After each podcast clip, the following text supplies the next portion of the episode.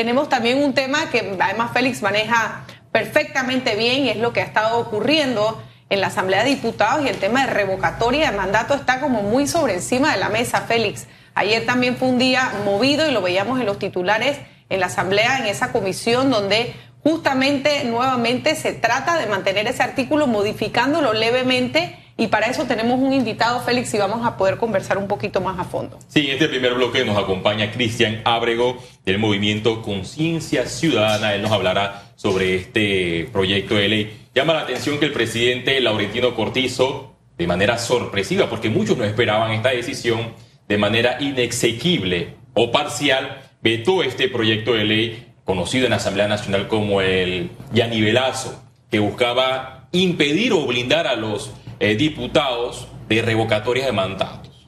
Ahora este, e, este artículo eh, no fue eliminado, sino maquillado y modificado levemente. Buenos días, Cristian. Buen día, Félix. Buen día, Caroline. Buen día a todos los televidentes y radioescuchas.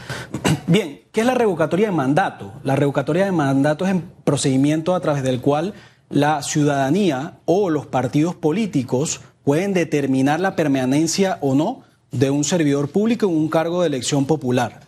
Cuando tú corres un cargo de elección popular, tú llegas al cargo a través de los votos de las personas. En Panamá existe este, esta clase de entuerto sobre las regulaciones de las revocatorias de mandato, porque por un lado tienes a los alcaldes y a los diputados de libre postulación, cuya revocatoria de mandato la, la llevan a cabo los ciudadanos, como está pasando en el caso de Fábrega, pero en el caso de los diputados, no lo hacen los ciudadanos, sino que lo hacen los partidos políticos. Asumo que en algún momento decidieron blindarse de alguna manera para que los ciudadanos no puedan llevar a cabo esto, sino que sean directamente los partidos políticos. Entonces, esto está en la Constitución, en la Carta Magna. Eh, ¿Qué pasa? Tenemos diputados que básicamente, perdiendo el tiempo, elaboran un proyecto de ley en el que determinan que según ellos, cuando están desempeñando sus funciones, no deberían ser revocados por los partidos, algo que claramente va en contra de la Constitución. Entonces incluyeron un artículo que dice que eh, cuando ellos emiten un voto como bancada, no, esto no puede ser causal de revocatoria. Claramente eh, el presidente lo vetó porque viola la Constitución flagrantemente y ahora incluyen otro, artículo que dice básicamente lo mismo, simplemente que con otras palabras. Entonces, yo, si me, si me permites, voy a justamente, como estamos hablando de este medio tecnicismo, porque básicamente es lo mismo, voy a leer cómo estaba el artículo eh, que, el que el presidente de la República vetó dentro de este proyecto de ley y cómo quedó el artículo y vamos a ver si ustedes ven alguna diferencia. Decía el artículo original, las decisiones que se tomen por aprobación de la mayoría de los diputados de la fracción parlamentaria a la cual pertenecen no podrán ser utilizadas por los partidos políticos como causal de revocatoria de mandato ni de expulsión de los diputados inscritos o no, o no en el partido político por el que fueron postulados.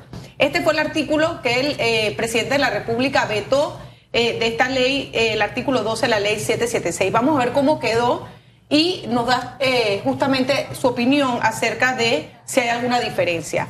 El artículo quedó así, los votos y opiniones de los diputados en el ejercicio de su cargo no podrá ser causal para dar inicio a procesos internos dentro de los partidos políticos. Bien. Ese fue el resumen, o sea, a, final del día dice lo mismo. Antes hablaba de no podía ser causal de revocatoria de mandato, ahora habla de que no puede ser causal de procesos internos en los partidos. ¿Y qué es la revocatoria de mandato? Es un, es un proceso interno dentro del partido. A mí lo que más me duele, lo que más me duele es que toda esta gente cobra un salario del Estado y salarios altos no solo los diputados, sino los asesores legales dentro de la Asamblea, que son muchísimos, que están clarísimos de que este artículo es inconstitucional, pero que por no perder su trabajo simplemente aprueban lo que los diputados le dicen. Recordamos que, recordemos que la Asamblea es un órgano grande en el que los asesores legales son los que le dicen a los diputados esto puede ir, esto no puede ir, la Constitución dice esto, la Constitución dice lo otro, y el hecho de que haya tanta gente entre diputados y asesores legales cobrando plata del Estado, elaborando este tipo de proyectos de ley, que por un lado son convenientes para los diputados y por el otro lado son inconstitucionales e improductivos, es plata del Estado que se pierde.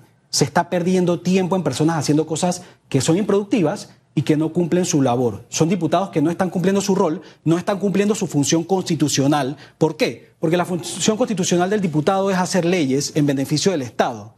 Esto no es en beneficio del Estado, es en beneficio de unos pocos diputados que enfrentan un proceso de revocatoria de mandato dentro de su partido del cambio democrático y que se han aliado con el PRD para simplemente perder el tiempo en leyes que son inconstitucionales y que no van para ningún lado. Simplemente un blindaje un traje a la medida para eh, poder evitar este proceso interno que se da en el partido Cambio Democrático. Y también leyendo el veto del presidente Laurentino Cortizo a este proyecto de ley, fue claro al alegar que se viola el artículo 151 de la Constitución, aparte del artículo 448 del Código Electoral, que señalan que los partidos políticos claramente tienen la potestad de iniciar procesos disciplinarios de expulsión y revocatoria contra los militantes de ese colectivo político, porque por algo eh, se postularon por ese partido político. No es como el caso de los independientes que sí tienen una manera distinta de revocatoria de mandato. Todos los diputados independientes se le pueden revocar el cargo con la recolección de firmas. ¿Por qué? Porque no pertenecen a un partido político. Sin embargo, el militante de un colectivo político que llega a la curul de la Asamblea Nacional si está sujeto a una revocatoria de mandato, Cristian. Correcto. Y al final del día lo que muchos panameños pensamos es que la revocatoria de mandato no debería llevarse a cabo por el partido político en primera instancia, sino que debería llevarse a cabo por el mismo ciudadano que lo eligió. nosotros vivimos en un estado en el que los ciudadanos son, como quien dice, los inversionistas, son los dueños. Los ciudadanos son los que deciden a quién ponen en cada cargo a través del voto. Entonces, si el ciudadano es el dueño del Estado y es el que decide quién va en cada cargo, ese mismo ciudadano que es el dueño del Estado debería estar en capacidad de eh, revocarle el mandato.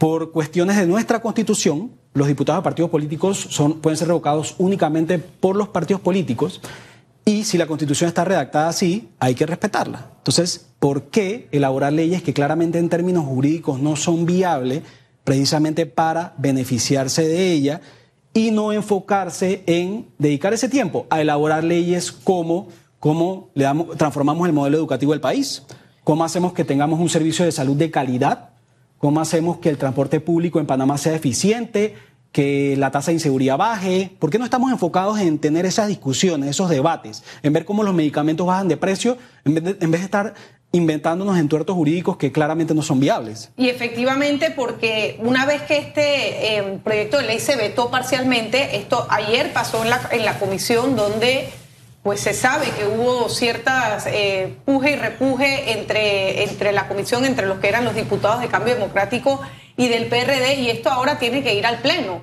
tiene que ir a segundo debate, tiene que ir a tercer debate, tiene que volver a llegar hasta eh, el Ejecutivo a ver si la prueba, si la veta. Entonces, de cierta manera, como bien dice, eh, estamos justamente teniendo todo un órgano legislativo eh, dedicado a una ley que en poco eh, repercute en lo que los panameños necesitan en este momento o en otras urgencias que pudieran haber. Y básicamente revocando, digo, cambiando una ley que básicamente dice lo mismo de lo que habíamos visto anteriormente, como lo acabamos de leer acá. El ciudadano tiene que entender que ese no es el rol del diputado. El ciudadano tiene que entender que el rol del diputado es elaborar políticas públicas para resolver las necesidades de la gente. Los diputados son electos por los ciudadanos para esa razón, para ese objetivo. Ese es el fin del diputado, ese es su rol. Estar en la Asamblea debatiendo cómo resolvemos los problemas estructurales que tiene el país. No estar hablando de ver cómo hacemos para evadir una revocatoria de mandato. Es parte de la conciencia ciudadana que hay que empezar a generar. Que las personas entiendan que cada órgano del Estado, que cada institución tiene una función constitucional, un rol que cumplir, y que en el momento en que esas personas no lo están cumpliendo, es momento de decir, espérate, aquí hay algo que no está bien, aquí hay algo que corregir. Cristian, ¿ves un pacto o una posible alianza entre Cambio Democrático y la bancada del PRD? Porque vemos que ambas bancadas, la del Cambio Democrático alineada, por ejemplo, a Yanivel Ábrego, eh, se unen para aprobar este tipo de ley que claramente viola la Constitución. Solamente maquillaron las palabras y usaron algunos sinónimos para decir lo, eh, lo mismo que estaba en el fondo de del veto. ¿Ves una alianza entre estas dos bancadas legislativas? Yo veo una alianza evidente. Recordemos que el PRD es el partido de gobierno junto al Molirena. Entonces, en teoría, como debería funcionar políticamente es que Cambio Democrático, que no está en gobierno, panameñismo, que no está en gobierno, independientes, formen como quien dice esta fuerza en contra que le haga un balance a la mayoría para que el debate sea productivo. El problema es que cuando, el problema es cuando las minorías dentro del, del Palacio Legislativo se unen a las mayorías precisamente para beneficiarse a ellos mismos. Que es lo que más o menos estamos correcto, viendo en este correcto. momento. Recordemos que cu- Porque cuando es un ala, justamente, es, un- es una corriente el que está empujando esta revocatoria, como le llamaban el, el, yani- ¿cómo? El yanivelazo. Recordemos que cuando fue la elección de Cristiano Adames como presidente de la Asamblea, eh, los diputados de Cambio Democrático votaron a favor de Cristiano Adames, Sí. a pesar de que la línea del partido era votar en contra. De hecho, eso fue parte de lo que generó el inicio del proceso de revocatoria de mandato. Entonces, lastimosamente, ves tanto diputados de Cambio Democrático como diputados del PRD, ambos unidos trabajando en un proyecto de ley que claramente sabemos que no es viable. Es una alianza precisamente para no trabajar por el bien del país, sino que trabajar para su propio beneficio. Y eso es lo que es lastimoso. Deberíamos ver alianzas en el Parlamento para elaborar políticas públicas que resuelvan las necesidades de la gente. ¿Qué podemos esperar ahora eh, justamente eh, de, este, de este nuevo proyecto o esta, o esta modificación ahora en el Pleno de la Asamblea? Bueno, primero, más pérdida de tiempo, más pérdida de recursos del Estado en debates que no son viables en términos jurídicos. Segundo, yo teniendo al cambio, a Cambio Democrático y a PRD unidos en, este, en, en este- en esta pérdida de tiempo, al final es algo que se va a aprobar. Eh, y que el presidente nuevamente va a volver a vetar. Entonces, eh, los diputados ¿Y están... ¿Estamos seguros que el presidente, crees realmente que el presidente va a volver a vetarla o que con esta modificación, cuidado de la sanción? Si los asesores del presidente tienen algo de conocimiento legal y constitucional, al menos un poquito, lo deberían vetar. ¿Y qué pasaría después? Los diputados están 100% convencidos de que esto es una solución para ellos, van a ir a la Corte Suprema a buscar aprobación por insistencia. ¿Qué pasa? Esto al menos le da un poquito de oxígeno a los diputados en términos procesales, porque si se inicia un proceso de revocatoria de mandato en el Tribunal Electoral, los diputados me imagino que están aspirando a decir, esto está en la Corte Suprema, vamos a buscar aprobación por insistencia, todavía no nos pueden revocar, porque, o sea, son esos artilugios legales que utilizan, Tecnicismo. esos tecnicismos y esos artilugios, artilugios que utilizan para dilatar precisamente procesos que no les convienen. Y ley Yanivelazo, como lo dijeron. Recordemos que Yanivel Abreu es una persona que ya tiene antecedentes en este sentido. En el periodo pasado, Yanivel era la presidenta de la Asamblea y el Contralor que buscó auditar los fondos, las planillas de la Asamblea, y ella y su equipo legal, a través de instrumentos jurídicos, dilataron y dilataron y dilataron. Entonces, es el mismo procedimiento. Lo más probable es que ellos sepan que esto no es viable, pero lo hacen precisamente para dilatar y para retrasar más ese proceso de revocatoria que le iniciaron. Evidentemente se percibe un aumento de fe en- en- entre los diputados porque la Asamblea Nacional termina su legislatura este jueves. Y también llama la atención, ¿por qué digo ese, e- esa fe o esa esperanza que tienen eh, los diputados? Porque nuevamente enviarán efectivamente antes del jueves el proyecto de ley al órgano ejecutivo para su eh, sanción, porque le quedaba la otra vía, eh, la aprobación por insistencia ante la Corte Suprema de Justicia y en estas aprobaciones por insistencia todos sabemos que no existe un término definido, sino que eso puede dormir el sueño eterno. Cristian, la Asamblea Nacional termina su legislatura el, entre el jueves y el viernes, legalmente el viernes, pero sabemos que los diputados no trabajan los viernes, trabajan hasta el jueves eh, en, horas del, en horas del mediodía finaliza la gestión eh, o la presidencia de Cristiano Adames. ¿Cómo calificas, por ejemplo, esta, esta presidencia? Él llegó a, a la cúpula principal del órgano legislativo prometiendo reformas al reglamento interno. Hasta el momento no ha avanzado. La ley de conflicto de intereses tampoco se ha debatido. La Asamblea Nacional se ha concentrado a, debatir proyectos relacionados a la creación de corregimientos. Algunos califican a la Asamblea Nacional como una fábrica de corregimientos. Lamentable. El desempeño de Cristiano Adames como presidente de la Asamblea, lamentable. Y tiene, como bien mencionaste, dos manchas grandes, que es la creación excesiva de corregimientos, cuando sabemos que crear más corregimientos no es la solución, y por un lado la aprobación de la ley de la UNACHI, que eh, beneficia a una persona que se autoaumentó sus ingresos a 13 mil dólares al mes en medio de una pandemia. O sea, además de la cantidad de promesas que hizo al inicio de su gestión y que no cumplió. Yo creo que en este país deberíamos tipificar en el Código Penal a esos políticos que prometen y prometen y prometen simplemente para engañar y que cuando llegan al cargo no cumplen. Eso no tiene sentido. Reglamento interno, definir cómo debe operar la Asamblea precisamente para que no se pierda tiempo en leyes que no son viables jurídicamente, cómo hacemos para reducir el presupuesto que tiene la Asamblea en planillas, muchas cosas que se definen a través del reglamento interno que no les ha dado la gana de discutir, además de leyes anticorrupción. ¿Dónde está la ley anticorrupción? Señores, la corrupción es uno de los principales problemas del Estado porque a partir de allí se fugan los fondos que necesitamos para resolver los problemas estructurales. ¿Por qué no estamos debatiendo de leyes anticorrupción? ¿Por qué el proyecto de ley de extinción de dominio está parado? Cuando es una prioridad en términos de seguridad para combatir el crimen organizado. Nada, nada de esto. Corregimientos, donde los representantes de corregimiento manejan gastos de representación de 7 mil dólares al mes, manejan gastos de movilización de 5 mil dólares al mes, donde corregimientos de 88 electores reciben al año automáticamente 110 mil dólares. Eso es descentralización utilizada para generar más pobreza. Y eso es lo que ha hecho la Asamblea en este periodo. Es inaceptable. También llama la atención que Cristiano Adame posiblemente busque la reelección en el Parlamento. Lo que pasa es que, eh, Félix, es que vivimos secuestrados ante una clase política que simplemente opera para su propio beneficio y el de sus allegados. Entonces, tienes a un órgano legislativo que ya explicamos por qué no está cumpliendo su rol y es un órgano legislativo controlado por políticos de la vieja guardia, políticos tradicionales, que no están dispuestos a soltar el poder y no lo van a hacer.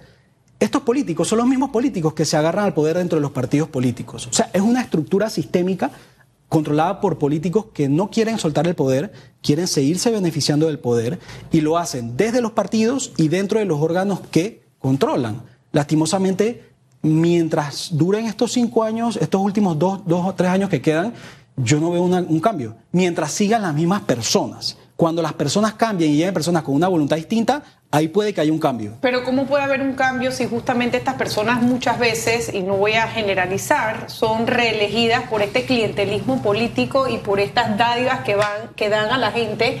Y las personas a veces votan simplemente porque me resuelven el techo de zinc, porque me dieron un colchón, porque sin poder en su realidad entender las consecuencias a mediano y largo plazo que puede tener este tipo de votos eh, a cambio o este clientelismo en el futuro del país que les repercute a ellos mismos el día de mañana. Es como pan, pan para hoy, hambre para mañana.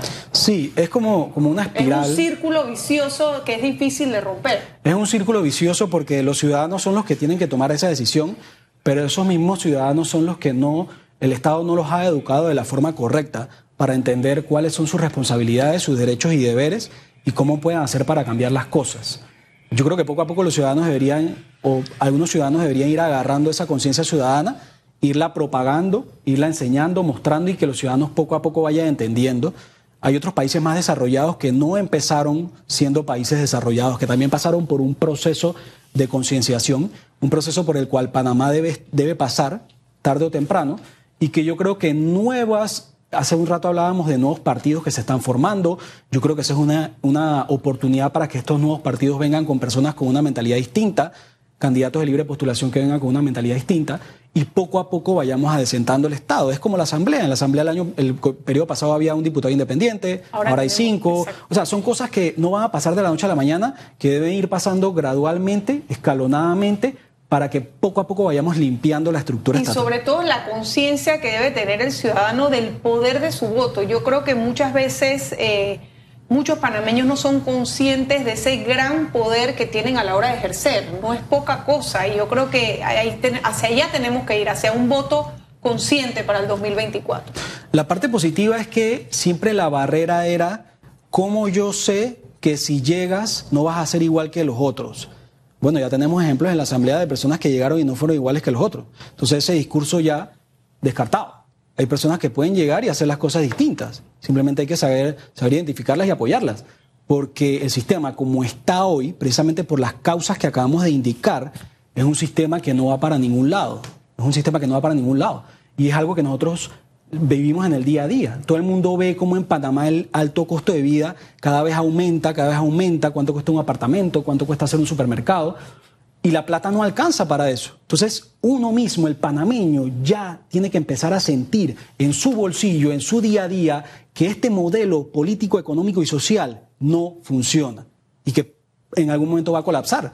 Y que eso es precisamente razón de la discusión que estamos teniendo hoy. ¿Crees que para las próximas elecciones lleguen más independientes a la Asamblea Nacional? Actualmente vemos pocas voces opositoras, unos cuantos independientes y quizás dos o tres eh, panameñistas y dos eh, cambios democráticos. Lo demás pareciera que fuese una alianza con el partido eh, gobernante y, el Molirena. ¿Crees que sería un reto aumentar la, la cantidad de diputados por la libre postulación?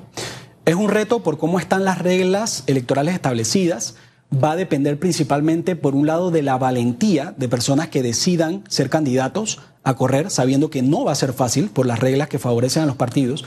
Y por otro lado, de esos ciudadanos que entiendan que hay candidatos que no necesariamente quieren rendirle cuentas a un partido, seguir una línea, sino que desean operar bajo su independencia. Eso es algo que va a depender de que el ciudadano lo entienda y lo apoye, que yo creo que sí lo está empezando a entender por lo que uno escucha en la calle, y por el otro lado de ciudadanos que se atrevan a hacerlo, que, que, sean valientes, porque el status quo va a ser muy difícil de cambiar, no imposible, va a ser difícil, pero precisamente es la valentía de esos candidatos nuevos, con una mentalidad distinta, de entrar y atreverse a, hacer las cosas distintas. Y bajo unas condiciones distintas, porque uno de los temas también es que como independientes estás como muchas veces en desventaja en tema de presupuesto, en tema de, de todo lo que te puede acompañar detrás. Y por eso hemos visto cómo personas, o lo vimos en, en en el caso de Ricardo Lombana, que fue un aspirante a la presidencia como independiente, creó su propio partido porque, según él, pues no se siente que las condiciones son iguales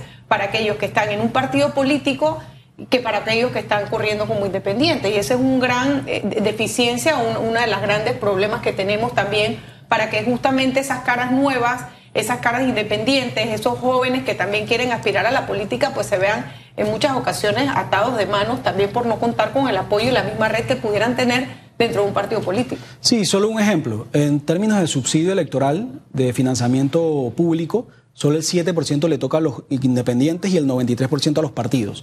De salida es una desventaja grande. ¿Qué pasa? El código electoral, que es el que define esta regla del juego, pasa por la Asamblea. En la Asamblea están los diputados que están en el poder y que no lo van a querer soltar. Entonces, es muy difícil cambiar las reglas del juego a favor de otras, otro tipo de candidaturas cuando ellos son los que elaboran las propias reglas. Eh, va a depender de la voluntad de la ciudadanía, va a depender de la voluntad del candidato y yo creo que siempre y cuando tengas personas que estén dispuestas a hacer las cosas distintas, con un discurso genuino, que sepan llegarle a la gente, yo creo que sí puede haber una política distinta. Pero al final depende de la ciudadanía, depende de la ciudadanía si es libre postulación, si son partidos nuevos que vengan con unas prácticas distintas, si hay algún partido tradicional que de repente se vea un cambio, va a depender de la ciudadanía, esperemos que sea para bien. Bueno. Gracias, Cristian, por, por tu análisis. Iniciamos, por ejemplo, con el tema de la comisión de gobierno y ojalá en las próximas elecciones lleguen más diputados, eh, opositores, diputados que de verdad eh, apuesten al debate, porque en esta comisión de gobierno se han debatido temas sensitivos, las reformas eh, electorales. Escuchamos a diputados en ese momento del PRD que querían una segunda oportunidad para los corruptos, para las empresas corruptas, para que pudieran financiar las campañas políticas y a su vez aprobaron el fuero penal electoral que en estos momentos ha paralizado procesos contra el expresidente eh, de la República, Ricardo Martinelli. También aprobó esta comisión de, gobierno, el Yanivelazo, y tiene estancada la ley de extinción de dominio. Lo importante de tener en la Asamblea diputados comprometidos con debatir las leyes importantes que necesita el país, Carolina. Claro que sí. Bueno, muchísimas gracias, Cristian Félix. Estas, estas tres días en la Asamblea vas a estar muy pendiente. ¿Qué vamos a esperar hoy justamente en la Asamblea con este caso? Eh, ya pasaría al segundo debate inmediatamente. Evidentemente. Las firmas rápidamente. Evidentemente, cuando ocurren estos casos que quieren pasar leyes expeditas al órgano ejecutivo, se altera en la Asamblea Nacional el orden del día. Es decir, que los proyectos que ayer aparecían en la primera línea para su discusión en segundo y en tercer debate van a ser postergados para pasar automáticamente esta ley del Yanivelazo, aprobarla en segundo y tercer debate y nuevamente mandarla a su sanción. Y eso es lo que se espera hoy en el órgano eh, legislativo. Dudo que se dediquen a aprobar otras leyes, porque la más sensitiva es esta, y esta es una ley que los favorece a ellos, evita que eh, sean eh, revocados por desconocer o no seguir la línea del colectivo político. La más sensitiva para ellos, no necesariamente para el país, efectivamente. Muchísimas gracias, Cristian. Definitivamente, bueno, Félix va a estar dando el seguimiento a este tema en la Asamblea Nacional hoy y, por supuesto, los detalles de lo que ocurra hoy, probablemente en ese pleno que va a pasar rapidito, lo vamos a tener como siempre a las 8 de la noche en Econews. Tenemos que hacer una breve pausa. Al regresar continuamos con mucha más información del acontecer nacional aquí en Radiografía. Manténgase con nosotros, ya volvemos.